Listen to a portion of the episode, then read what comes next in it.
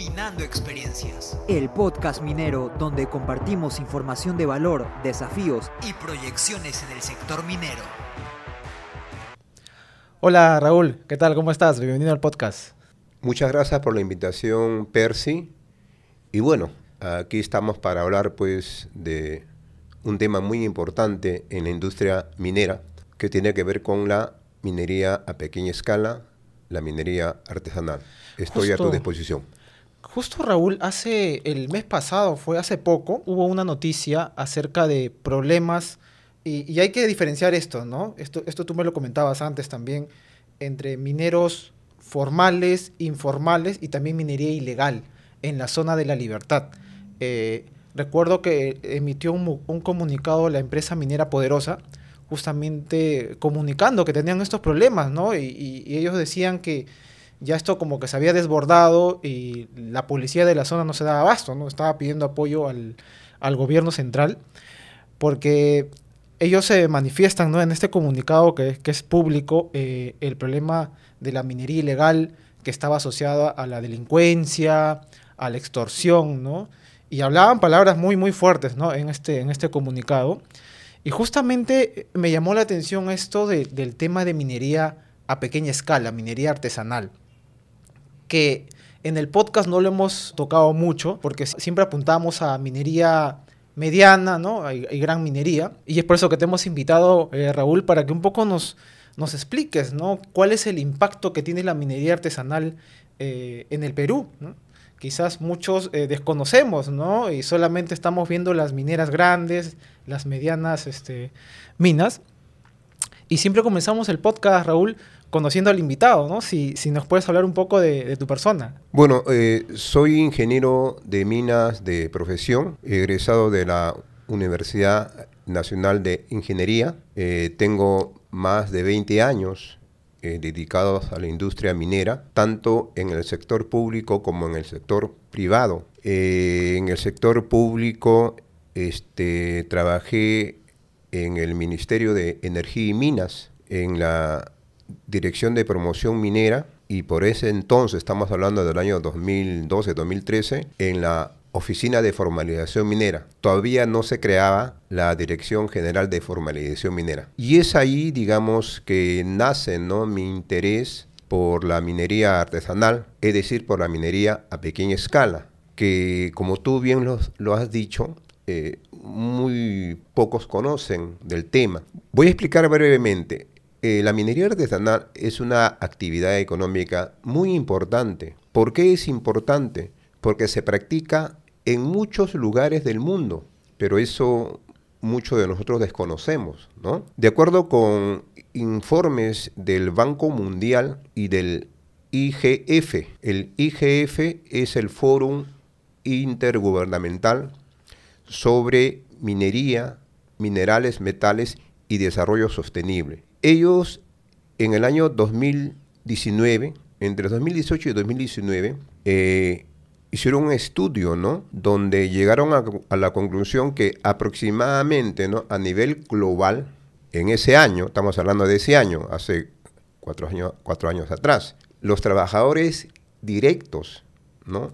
En la minería artesanal a nivel global llegaban a 40 millones 500 mil personas. Y los que dependían, ¿no? Los que dependían de esta actividad, más o menos variaban los 150 millones a nivel global. Entonces, como te puedes dar cuenta, eh, las cifras no son pequeñas. Las cifras no son pequeñas, ¿no? Obviamente que de acuerdo con la literatura especializada, se practica más la minería artesanal en los continentes africano y asiático. Pero en los últimos años, digamos, ha crecido la minería artesanal, la minería a pequeña escala en el continente americano, específicamente en América del Sur. En nuestro país, por ejemplo, ¿no? de acuerdo con informes de la Dirección General de Formalización Minera, se practica en las 25 regiones del país. En todo el Perú. En todo el Perú. E inclusive en la provincia constitucional del Cayó. Imagínate. Pero eso nadie lo sabe, o poco lo sabemos. Por esa razón yo considero que es importante crear conciencia sobre la minería artesanal. sobre la minería a pequeña escala. Porque también, ¿no? También a principio de este ciclo, de este ciclo, perdón, este, eh, muchos organismos internacionales, ¿no?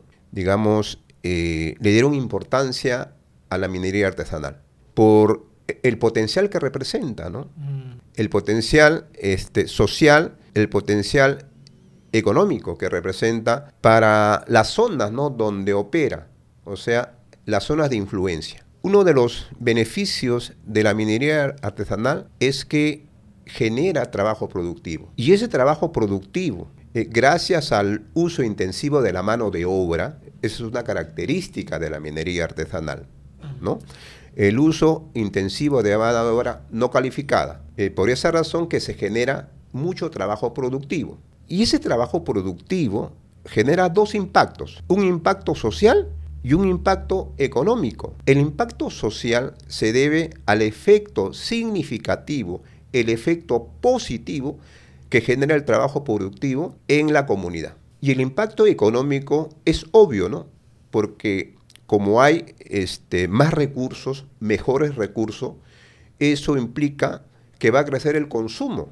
y al crecer el consumo, crece también, digamos, la producción. Crece la producción, crece los bienes y servicios. Por lo tanto, que se genera, se genera un movimiento económico y social en la zona de influencia, que muchos, muy, pocos conocen.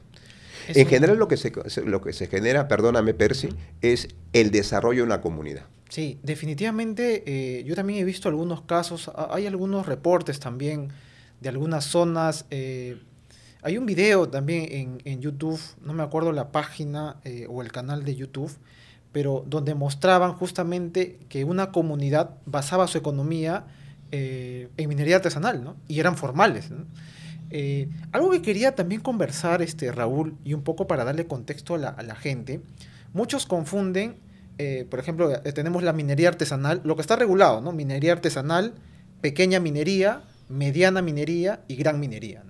Ahora, cuando nosotros hablamos de minería informal y también hablamos de minería ilegal, muchas personas confunden. Informal, ilegal es lo mismo, ¿Cuál es la diferencia? ¿Qué nos puedes comentar en ese? Ya, la minería ilegal es aquella minería que está al margen de la ley. Es aquella minería que no cumple con ninguna normatividad, que incluso, que incluso se da pues eh, eh, eh, en, zonas donde no está permitida la actividad minera. Pero además la minería, la minería ilegal, digamos, es aquella que, digamos, los que lo practican no están escritos en el REINFO, no están escritos en el registro integral de, formalización minera. Pero básicamente la minería ilegal es la que se practica en zonas no permitidas. La minería informal es aquella minería que se practica en lugares permitidos en lugares permitidos, lo que no ocurre con la minería ilegal, y que también están escritos en el REINFO, o sea, están escritos, están escritos en el Registro Integral de Formalización Minera, y que, y obviamente, obviamente, digamos, este, van, a, van a tener que formalizarse. Están en ese proceso de formalización. Están en el proceso de formalización. Entonces, esa es la diferencia. Mientras la minería ilegal se da en zonas no permitidas, como por ejemplo, ¿no? Como por ejemplo zonas arqueológicas, eh, en parques naturales, etcétera, etcétera. Entonces, eh, eh, eso es lo que diferencia básicamente a ambas minerías, ¿no? Ahora, de acuerdo, digamos, a, cifras del el Reinfo, que lo ha dado, digamos, la Dirección General de Formalización Minera, este, más o menos a la fecha, ¿no? Este, inscritos en el Reinfo, más o menos hay 87.200.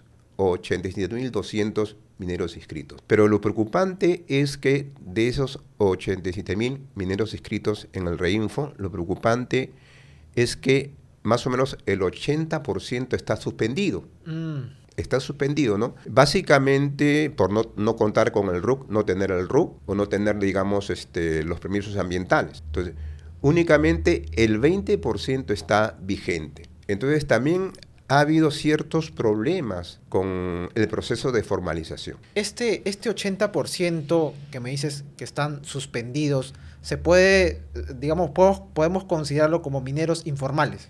¿Algo así? ¿O, o- o No, no, están dentro, están dentro del proceso, pero realmente pues no, no, no pueden, digamos, eh, continuar porque eh, no están cumpliendo con el RUC, no tienen el RUC o no tienen, digamos, los estudios ambientales, lo que se llama pues este, el IGAFON, no cuentan con el IGAFON.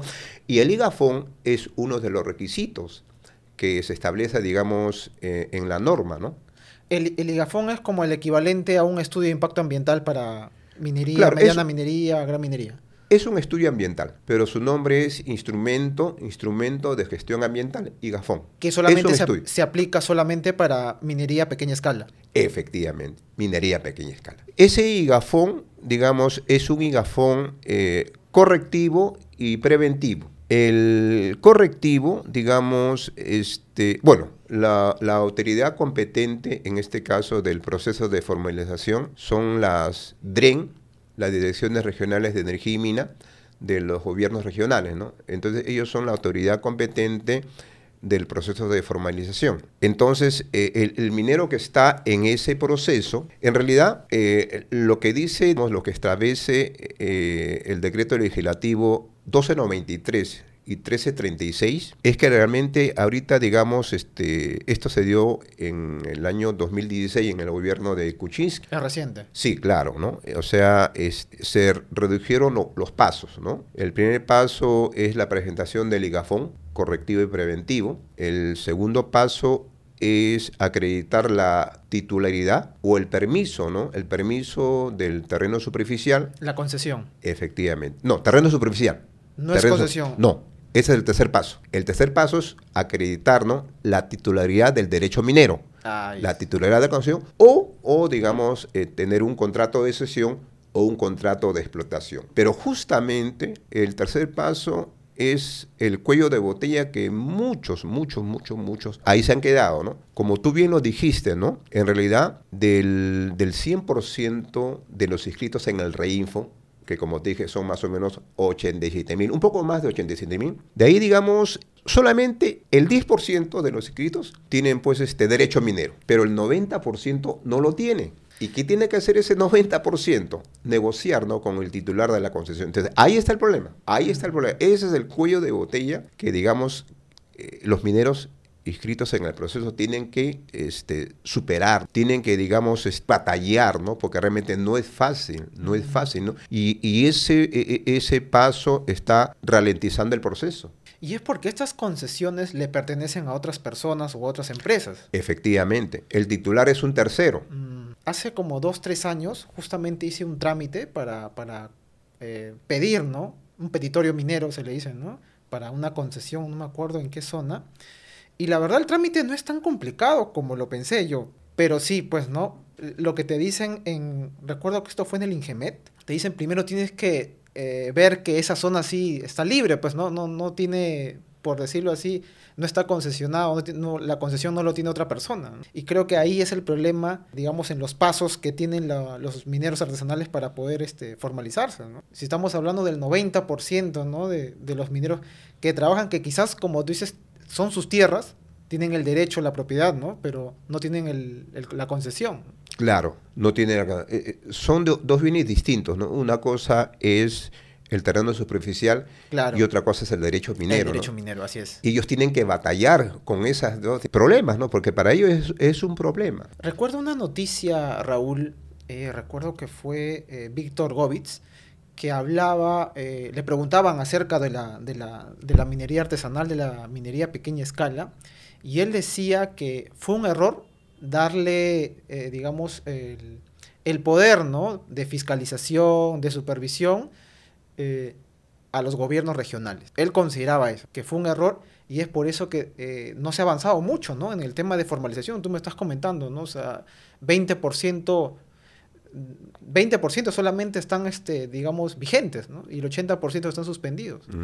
Entonces, ¿qué nos puedes comentar esto? Eh, el tema de que los gobiernos regionales son los encargados, ¿no? De fiscalizar, de supervisar la minería a, a pequeña escala, a diferencia que la mediana y la gran minería, ¿no? Creo que ya conocemos todos, o Sinermin, UEFA, ¿no? Y todos estos organismos del, del gobierno central. ¿no? Efectivamente, eh, el, el problema es de que a las DREN, ¿no?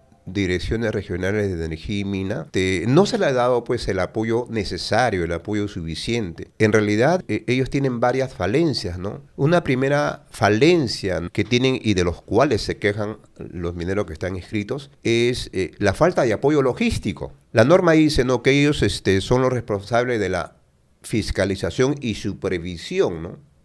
De que el proceso esté caminando. Cuando hemos ido ¿no? a diversos gobiernos regionales, eh, eh, las mismas, digamos, eh, trabajadores, funcionarios se quejaban que no tenían camioneta, por ejemplo. No tenían camioneta para, digamos, hacer sus supervisiones, sus fiscalizaciones.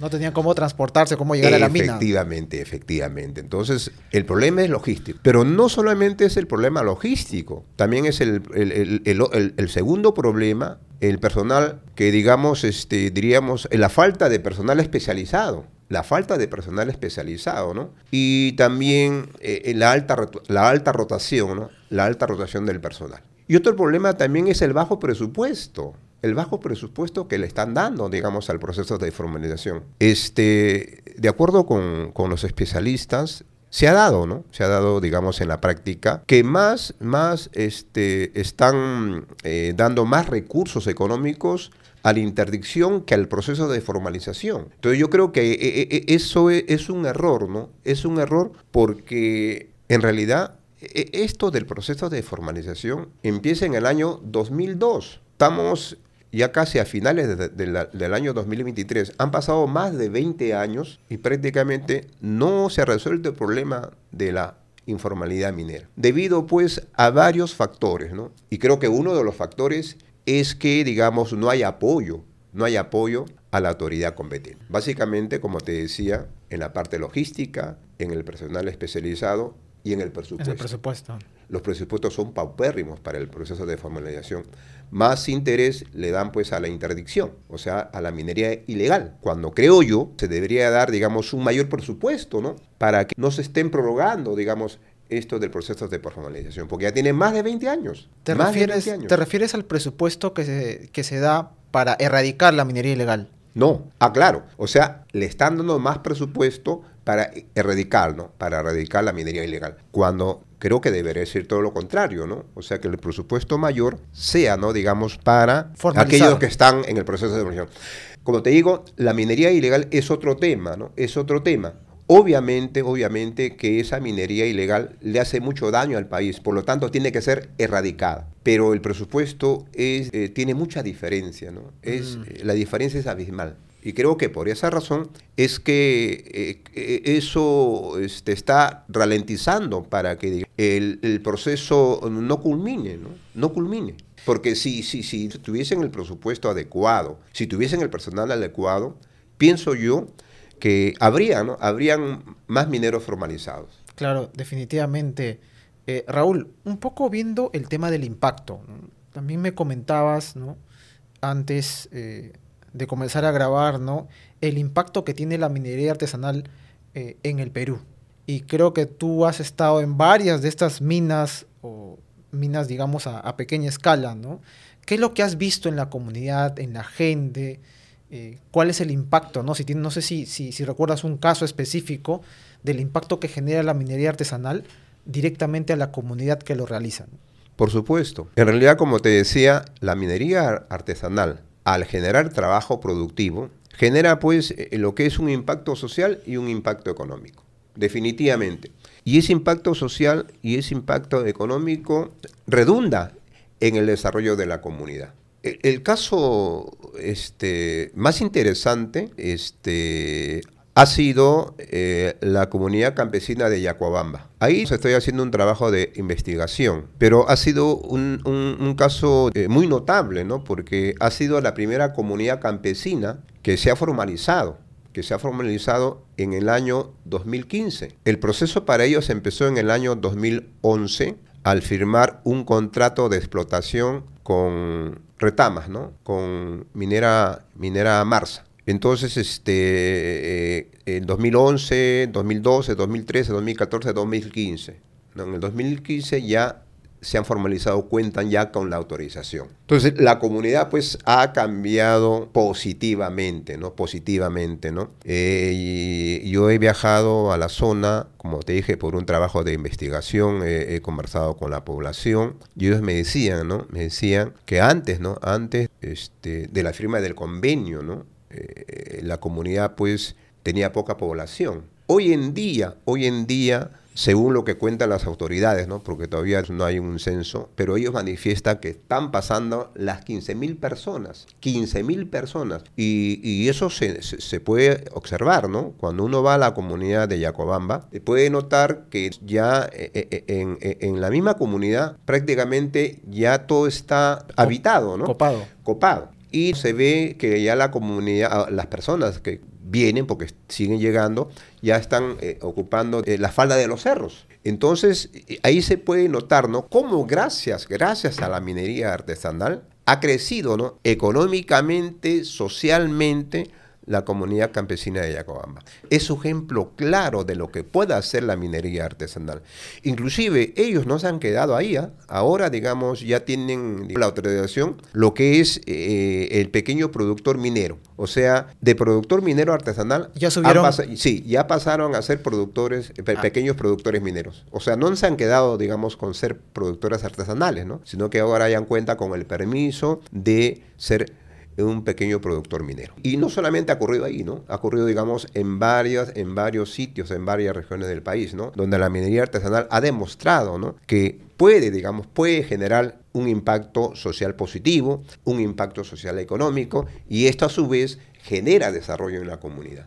Y, con, en términos de infraestructura, Raúl, porque algo que, se dice también mucho, ¿no? Y esto a manera general, que en estas zonas alejadas, ¿no? De las ciudades, o, a veces en las zonas de influencia de muchas minas, eh, a veces no hay un hospital, ¿no? Acorde, pues, ¿no? A la necesidad que se tiene, eh, el tema de infraestructura vial, eh, ¿Qué has visto? O sea, ¿esto también ha tenido impacto ahí en...?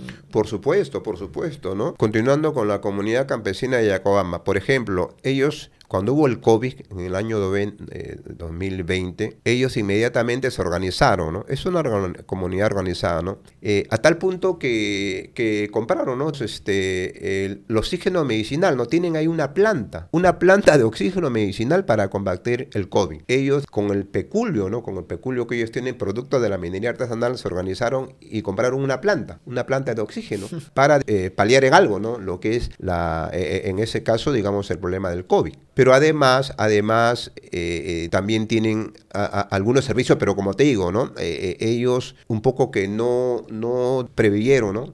que la comunidad iba a crecer así tan rápidamente, ¿no? Y obviamente ahí faltó una planificación, ha faltado una planificación, ¿no? Porque ha crecido, ha crecido, como te dije, rápidamente, ¿no? porque eh, viene, ¿no? Viene gente pues de, otras zonas, inclusive de otras provincias, de otras regiones, a trabajar, digamos, ahí en la zona de Parcoy, ¿no? Distrito de Parcoy. Quizás muchos, parte de la comunidad se pregunta, ¿cómo opera una mina artesanal? ¿no? Obviamente es, estamos hablando de minería subterránea, ¿no? Ah, eso es lo que yo entiendo. Eh, no he visto mucho también acerca de este tema pero el tema de explosivos, no sé, el tema de perforadoras, eh, compresoras, ¿cómo es, cómo es una operación a, pequeña escala, Raúl? ¿Es muy parecida a la minería, digamos, que conocemos, a la mediana minería? ¿Qué diferencias has visto en temas operativos? Bueno, definitivamente hay diferencia, ¿no? Porque como así se minería a pequeña escala, eh, eh, se caracteriza la minería a pequeña escala o minería artesanal, se caracteriza, como te decía, ¿no? Por el uso intensivo de mano de obra no calificada. El otro es, es una tecnificación muy paupérrima, ¿no? Una muy, paupérrima, digamos, la parte, la parte de, la tecnología, ¿no? Por lo tanto, digamos, este, eh, ellos, este, básicamente ellos tienen eh, tres clases de, minería, en realidad la minería a pequeña, escala, a pequeña escala, ¿no? Eh, estamos hablando de la minería aluvial, minería lo que se da pues en la Amazonía, mm. especialmente en Madre de Dios. Luego tenemos la minería filoniana o de socavón, que se da pues este, básicamente en las zonas rurales altoandinas, ¿no? Y la minería en zonas de frontera, por ejemplo, ¿no? frontera con Ecuador, ¿no? En la cordillera del Cóndor, ¿no? Ahí, ahí también hay, eso, eso también es otro problema, ¿no? Pero en, en líneas generales, ellos utilizan pues muy, muy, muy poca tecnificación, ¿no? E, es, prácticamente una minería artesanal con equipos, digamos, básicos, equipos básicos. Lo que están en el proceso de, de, de, de formalización ellos sí, digamos, pueden adquirir sus, sus, sus, productos, ¿no? Pero ahí también hay, eh, hay otro problema en cuanto de, a los costos, a los costos eh, que demanda el poder formalizarse. Y justamente eso también es una queja de los mineros que están en ese proceso, ¿no? No tienen incentivos. Es muy costoso formalizarse. Es muy costoso, claro. Más o menos, más o menos eh, el costo para poder formalizarse de una persona nacional, natural más o menos bordea los 21 mil 21 mil, 22 mil soles, soles, mm. soles, para una persona natural. ¿Y cuáles son los costos más altos? Los costos más altos más son son básicamente dos, ¿no? Eh, la elaboración del IGAFON. Claro, de este instrumento de gestión ambiental. Instrumento de gestión ambiental. Ese, es ese eh, representa un uno de los costos más altos, ¿no? Más o menos 5 mil soles. El otro costo más alto es el costo de la elaboración del expediente técnico, también otros 5 mil soles. Ahí solamente son 10 mil soles. Pero en total, eh, todos los costos, digamos, más o menos supera esa cantidad, ¿no? Más de 20 mil soles. Más de 20 mil soles. Más de 20 mil soles. Entonces, este, ese también es otro problema que desincentiva a los mineros que están en el proceso. Ellos eh, manifiestan que los costos son que los costos son muy altos, que eh, no tienen eh, esa cantidad y que este, no prefieren no seguir informales. informales. Mm. Entonces yo creo que eso también es otro tema que hay que hay que analizarlo, ¿no? Porque en realidad es un tema que en vez de incentivar hace todo lo contrario, ¿no? Por los costos demasiado altos. Y eso estamos hablando de en los costos de sustancias este, metálicas, ¿no? También, como te decía, la minería artesanal también se da pues en no metálicos, no metálicos y materiales de construcción, ¿no? Como por ejemplo el carbón, eh, eh, la grava, feldespatos, arena, ¿no? Y ahí también el costo también es alto, ¿no? Si bien es un poco menos, pero más o menos se ha estimado más o menos un promedio de más o menos 19 mil soles, ¿no? Para aquellos que están en, inscritos en el Reinfo, pero por sustancia no metálica. Entonces, en conclusión, los costos son altos. El tema de la comercialización, Raúl, ¿cómo es, no? Porque claro, sea, como bien tú dices, eh, los mineros artesanales no están muy tecnificados. Algo que tú ves en la mediana o gran minería, sabes la ley del mineral, ¿no? La calidad del mineral, si es alta, no sé, baja, ¿no? Entonces, yo, no sé, mi pregunta sería, ¿cómo ellos comercializan, ¿no? ¿Cómo saben la calidad del mineral que están sacando? Porque, como tú bien sabes, eh, la ley o, esta beta que siguen, las concentraciones son variables, pues no, no, no, es uniforme, ¿no? ¿Cómo, eso, ¿Cómo ellos hacen para comercializar, cotizar su, su, producto. Bueno, ahí, ahí también es otro problema, porque realmente pues e, ellos extraen el mineral y luego digamos también muchos, ¿no? También procesan, utilizando muchas veces el mercurio, que mm. sabemos que es un producto que a la larga te va a hacer daño, ¿no? A, la persona. Y al medio ambiente. Al medio ambiente, ¿no? Mm. Entonces, e, e, eso también es, es, es, otro, otro problema, ¿no? Otro problema de que realmente, este, según las cifras, ¿no? Las cifras que tenemos más o menos en el país, ¿no? En el Perú más o menos cada año, cada año se, se utilizan, ¿no? Para procesar eh, el oro, más o menos 150 toneladas de mercurio, que, que, que es, que es, digamos, es considerable, ¿no? Eh, eh, el problema es de que ellos al no, al no, digamos, contar con una planta, porque muchos de ellos pues tienen quimbaletes, ¿no? Molinos pequeños para poder procesar su mineral. Entonces lo llevan a ciertas plantas y justamente ahí donde llevan el mineral es donde, digamos, no le pagan pues un, precio justo, ¿no? No le pagan un precio por, por varios factores, ¿no? Y ellos, ellos también se quejan, ¿no? Ese también es otro problema, que también hay que analizarlo, digamos, concienzudamente, ¿no? Porque no le pagan, pues, el precio del mercado, ¿no? Le, pagan mucho menos y obviamente que no compensa, ¿no? Al, al arduo trabajo que ellos realizan, pues, este, en, la minería, en la minería eh, artesanal. Creo que el tema de tecnificación, ¿no? O sea, o sea yo también me, me pregunto, ¿no? O sea, ¿cómo sabes realmente cuánto es el valor del mineral que tú estás vendiendo? si por ejemplo no has hecho un análisis eh, químico, pues, ¿no? Un análisis de, de, las de las concentraciones que tiene tu mineral, ¿no? Y es también inversión, pues, ¿no? Eso tienes que llevar al laboratorio, ¿no? Y el laboratorio lo analiza y te da los resultados, que es algo lo que se hace en la mediana y gran minería, ¿no? Están en constante eh, sacando muestras, ¿no? El, del mineral y lo llevan al laboratorio para saber las concentraciones, ¿no? Y ver que, que realmente se está, se está teniendo esta, esta ley planeada, ¿no? Algo que no pasa en... No pasa, pues en realidad no... ahí también es, eh, como te decía, es, otro, otro, problema, ¿no? Que, que eh, eh, el minero, pues, este, como desconoce, ¿no? Como desconoce. Porque realmente, pues, como, como su mismo nombre lo indica, como es una minería artesanal, no hay, digamos, un diseño, no hay una mm. planificación, ¿no? Ellos de manera empírica no siguen, siguen la beta. Claro. ¿No? De manera empírica, ¿no? Entonces, e, e, e, es por eso que extraen el mineral, ¿no? Y sin ningún conocimiento, pues lo llevan, como te decía, a ciertas plantas y es ahí, ¿no? Donde, digamos, hay un abuso, ¿no? Un abuso por parte de ellas eh, en no pagarle, pues, el, precio justo, ¿no? Definitivamente. Raúl, me comentabas que tenías experiencia o que habías trabajado en el Ministerio de Energía y Minas. Cuéntame un poco esa experiencia y qué es lo que viste, ¿no? En, este, en esta etapa de tu carrera profesional porque creo que las perspectivas son diferentes, ¿no? Cuando creo que estás eh, como trabajando en una empresa privada a trabajar como, como parte del Estado, ¿no? Creo que las perspectivas son un poco diferentes, ¿no?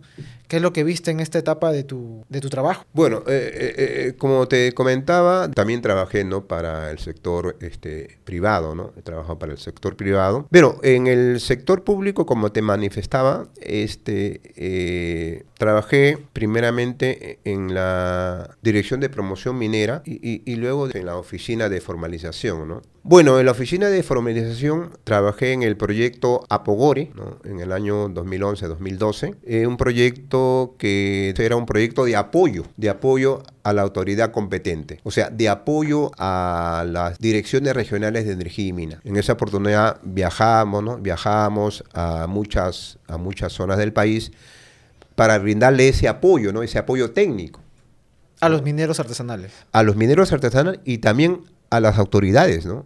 a los funcionarios, a los funcionarios de las direcciones regionales, porque recién, ¿no? Recién, como te decía, este, en el gobierno de Yantumala en el año 2012, este, ocurre, ¿no? Digamos, la segunda etapa, la segunda etapa del proceso de formalización, pero ya de una manera extraordinaria, porque en el año 2002 se inició el proceso de formalización, pero de una manera ordinaria ya a partir del año 2012, con el gobierno de Ollantumala y el gobierno de Pedro Pablo Kuczynski, se da el proceso de formalización de manera extraordinaria, ¿no? por el problema que, se generó por ese entonces, ¿no? crecimiento de la minería ilegal, pero además crecimiento de la minería informal. ¿no? Entonces, eh, eh, eh, por ese año, este, estamos hablando del año 2012, se creó también la oficina de formalización ¿no? en el Ministerio de Energía y Minas y viajábamos, ¿no? viajábamos a darle el soporte técnico a los funcionarios ¿no? de las DREN, de los gobiernos regionales, y también a las organizaciones mineras. Básicamente, ese era, digamos, el trabajo que hacíamos nosotros desde el Ministerio de Energía y Minas, ¿no? Apoyo técnico, apoyo administrativo. Con respecto a los mineros artesanales, Raúl, eh, están agrupados, tienen una asociación, se sabe cuántos son, porque leía una nota también de una exposición que hicieron en el instituto, que, eh, que decía que no había un censo, no había un censo, no se sabe a ciencia cierta cuántos mineros artesanales hay en el Perú. Y, lo que se hablaban eran estimados, ¿no? Creo que estimaban algo de 200 mil personas, eh, 220 mil creo, ¿no? Pero no tenían ese dato exacto, ¿no? Efectivamente es cierto todos son especulaciones. Como te decía, desde, desde que comenzó este proceso de formalización, que se inició en el año 2002, realmente eh, no, se, no, se, no, no se dio pues un diagnóstico, ¿no?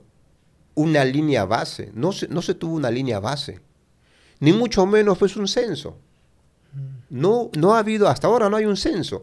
Todos son especulaciones, ¿no? Algunos dicen que hay 200 mil, otro dice que hay 300 mil, 400 mil, 500 mil.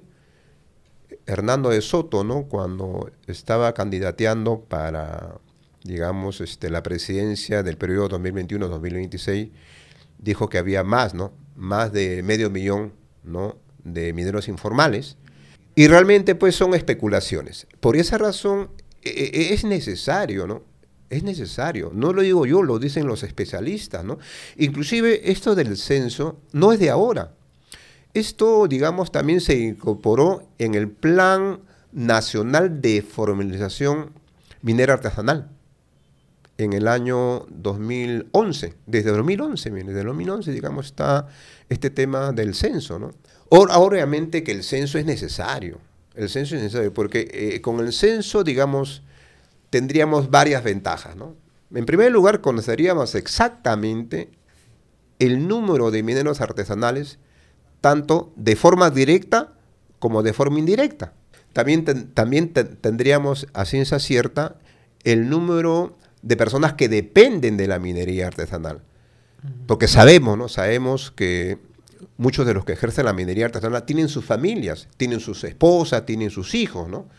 Entonces, con el censo también veríamos cuántas personas dependen de la minería artesanal. Otra ventaja del censo sería ver ¿no? realmente el movimiento económico que genera la minería artesanal. Porque también son, si bien hay movimiento económico, por eso que desarrollo comunitario, pero no sabemos cuánto es el movimiento económico. De hecho, que son miles y miles de, soles, ¿no? Pero no sabemos exactamente cuánto es realmente ese movimiento económico. Otra ventaja, justamente lo que tú decías, el censo nos permitiría saber cómo están organizados los mineros artesanales, sus periodos de trabajo, sus desplazamientos. No olvidemos que muchos de los mineros artesanales son comuneros, son comuneros, ¿no? Porque la minería artesanal últimamente se está dando pues en zonas rurales altoandinas, donde digamos este, los comuneros, ¿no? al no ver, ¿no? digamos, este, alternativas, ¿no? concretas de empleo, de mejores oportunidades, combinan, ¿no?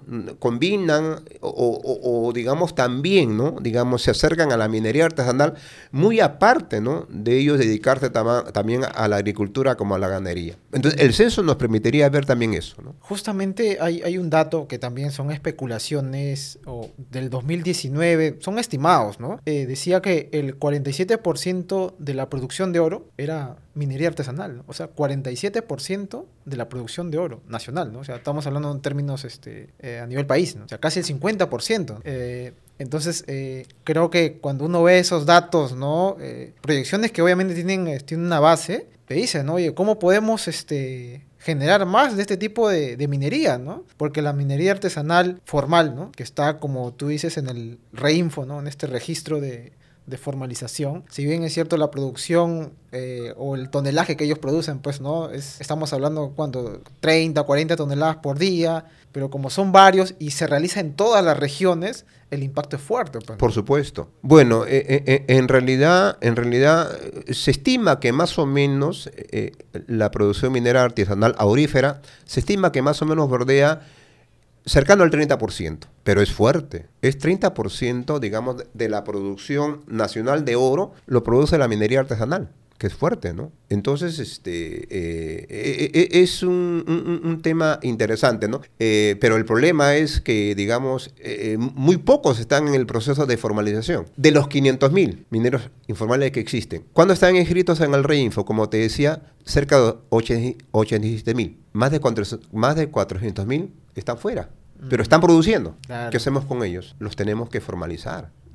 Porque están produciendo, ¿no? Están produciendo. Definitivamente. Claro, están produciendo. Raúl, ¿y cómo ves acá la proyección? Un horizonte de 5 años, 10 años. ¿Cómo ves el desarrollo de la minería artesanal acá en Perú? Bueno, en, realidad tiende a crecer, va a crecer, va a crecer más, no, básicamente por dos factores. Un, un factor que es eh, el primordial es la falta de empleo, la falta de oportunidades, la pobreza, básicamente es un factor. Y el otro factor es el alza del precio internacional de los commodities especialmente del oro. Según las proyecciones de los especialistas, ¿no? ahorita ya el oro está en 1900, 1900, 1900 dólares la onza. La onza, así es. Según las proyecciones de algunos especialistas, manifiestan que el oro va a superar tranquilamente los 3 mil dólares. Eso quiere decir que la minería artesanal va a crecer, pues, va a crecer. Por esa razón es importante una política pública. Es importante una política. ¿Para qué? Para protegerla y para promoverla. Porque es una realidad, es una realidad. Y también ahí no, no olvidarnos el tema de que estas personas al estar en este en esta situación informal no pagan impuestos pues, por supuesto impuestos que deberían ir al estado y justamente nutrir a estos gobiernos regionales, pues, ¿no? Justamente se cortó, digamos, la parte de las ventajas, ¿no? Del censo, ¿no? Justamente otra ventaja es estimar, ¿no? Con el censo estima- estimaríamos cuál es la cantidad de tributos que generaría la minería artesanal, ¿no? Llámese el IGB y el impuesto a la renta. Porque no se genera. Ahorita es, es como que un dinero que se está perdiendo, pues, Por ¿no? supuesto. Y son miles y miles de millones de dólares lo que se pierde. Entonces, el censo nos permitiría, ¿no? Ver, digamos, hacer un, esti- un estimado, ¿no? De acuerdo al censo que hemos tenido, esto es lo que, lo que va a generar, digamos, en cuanto a tributos, la minería artesanal. Otro, otra ventaja es en cuanto a la parte territorial, ¿no? El enfoque territorial, ¿no? Porque, digamos, eh, realmente con esta, con, con esta ventaja del enfoque territorial, veríamos exactamente las zonas donde está trabajando la minería artesanal. Pero además también veríamos las condiciones del terreno superficial, que también es otro problema, como te decía, es otro cuello de botella del proceso de formalización. O sea, el minero en realidad tiene que batallar para poder, digamos, este, conciliar con el dueño del terreno superficial. Pero además tiene que batallar para poder conseguir un contrato de explotación. Entonces, eh, el otro tema que, también, eh, este, una ventaja del censo es que a través del censo también veríamos cuáles son las condiciones del terreno superficial. Y otra ventaja que también es importante es la gestión ade- adecuada de la trazabilidad del mineral. Definitivamente, ¿no? ¿no? Eso también nos permitiría, digamos, el censo, ¿no? Ver una gestión adecuada de la trazabilidad del mineral. Identificar a todos los actores que intervienen en la cadena de valor. Desde la, desde la exploración, la extracción, digamos, este beneficio y, y- y- y la comercialización. Y otro, otro tema también importante, este, Percy, ¿no? De la minería artesanal es la generación de los encadenamientos productivos locales, que, que- que no se da pues en la minería, en la minería convencional, ¿no? La minería artesanal per sí genera encadenamientos productivos locales, tanto, tanto digamos hacia atrás como hacia adelante. Hacia atrás porque la minería artesanal consume, consume digamos productos de la zona. También digamos este, hace de uso de los servicios de la zona. Es un encadenamiento productivo importante hacia atrás. Y hacia adelante porque generalmente, ¿no? En el caso del oro, el oro es comercializado ahí en la zona. No hay que exportarlo, ¿no? Se comercializa ahí en la zona. Entonces, esos son los encadenamientos productivos que genera la minería artesanal, que muchos también desconocen. Eh, Yo recuerdo un reportaje que vi en esta zona que también eh, se aplica minería artesanal en La Rinconada, en Puno, en donde sí, pues, ¿no? Tú sales al, como que a la ciudad, ¿no? De, de, esta, de esta zona y hay pequeñas tiendas donde te compran el oro. Tienen ahí su, su balanza, te lo pesan y te pagan ahí mismo, ¿no? Ya, ese es un encadenamiento, eh, encadenamiento productivo. Ahí. O sea, el, el productivo es local. Y eso, eso digamos, es, es algo que eh, muchos desconocemos. ¿no? Los encadenamientos productivos locales que se generan gracias a la minería artesanal. Creo que hay mucho por hacer. Ya nos has comentado un poco los cuellos de botella. ¿Por qué no? Muchos de los, estos mineros que tienen la intención de formalizarse, pero el tema de la burocracia, quizás los costos, ¿no? Los, costos, los costos. Entonces hay muchos factores que deberíamos trabajar y que estamos perdiendo una oportunidad. O sea, es, es mucho lo que se está perdiendo en temas de impuestos y creo que hay que darle una otra, otra tipo, otro tipo de mirada, ¿no? No solamente ver la mediana, la gran minería y ver también, pues, ¿no? Apuntar a la pequeña y la minería artesanal que aparte de, de desarrollo, digamos, económico, hay un impacto directo en las comunidades donde no tienes, pues a veces mucha llegada de, de parte del Estado, pues, ¿no? Efectivamente. Efectivamente, no, no, digamos, muchas veces eh, son zonas, como son zonas muy alejadas, entonces son, digamos, zonas donde eh, el Estado no llega fácilmente, ¿no? Pero ahí está la minería, ahí está la minería, ¿no? Entonces, como te dije, bueno, ya tenemos ya uh, la política nacional multisectorial de la pequeña minería y minería artesanal al 2030. Esperemos, esperemos que esa política funcione, ¿no? Porque realmente... Si no, pero insisto, ¿no? El, el, censo es, es, importante. El censo es importante. Creo que sería el punto de partida para, Por supuesto, para cualquier ¿no? análisis. Porque, digamos, para que una política sea, una política pública sea sostenible, obviamente tiene que haber un diagnóstico, tiene que haber una línea base. Y de eso de la línea base tiene que haber un censo. Si no, ¿cómo vas a poder, digamos, generar una política pública si no sabes cuántos son? No sabes el alcance. No, no sabes, claro, no sabes cuántos son. Entonces creo que base, base, digamos, este, generar un censo, ¿no? Porque como te digo, va a tener varias ventajas el censo. Va a tener ventajas, ¿no? Eh, como ya te comenté, varias ventajas importantes. Raúl, ha sido una, una charla bien, bien informativa. Eh, Creo que hay que ponerle foco en este tipo de, minería. Eh, ya has hablado de las ventajas, ¿no? Yo he visto muchas de las publicaciones que haces, has hecho artículos, ¿no? En temas respecto a la minería artesanal y su impacto, ¿no? En la gente.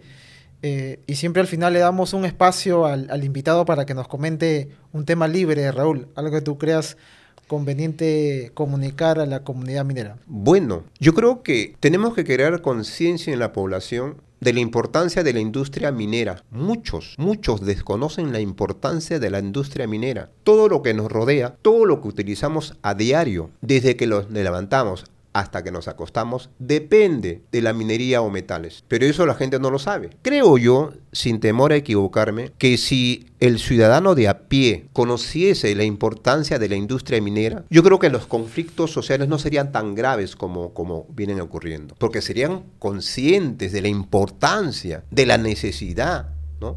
De tener pues una industria minera. Entonces, yo creo que eh, eh, es momento que, también, eh, sobre todo el Estado, ¿no? El Estado difunda, ¿no? Difunda, digamos, lo importante de, la industria minera. Sabemos, sabemos lo que estamos inmersos en la industria minera, que cuando se genera un proyecto minero, ¿quiénes están primeros? Están primeros pues las ONGs antimineras, lavándole el cerebro a la comunidad cuando debería ser todo lo contrario, ¿no? El Estado debería estar ahí, en primera línea, ¿no? Para poder dialogar, para poder informar, para brindar conocimientos a la comunidad, no solamente de la importancia de la actividad minera, sino de la, de la normatividad, sobre todo la, normatividad ambiental, que es un tema, pues, preocupante para las comunidades. Entonces, y, yo creo que, y, no solamente el sector público, también el sector privado también debería de, de contribuir, digamos, a que se difunda la importancia de la industria minera, la importancia de la normatividad, sobre todo eh, en los temas ambientales, porque realmente estamos perdiendo, estamos perdiendo, digamos, mucho espacio, ¿no?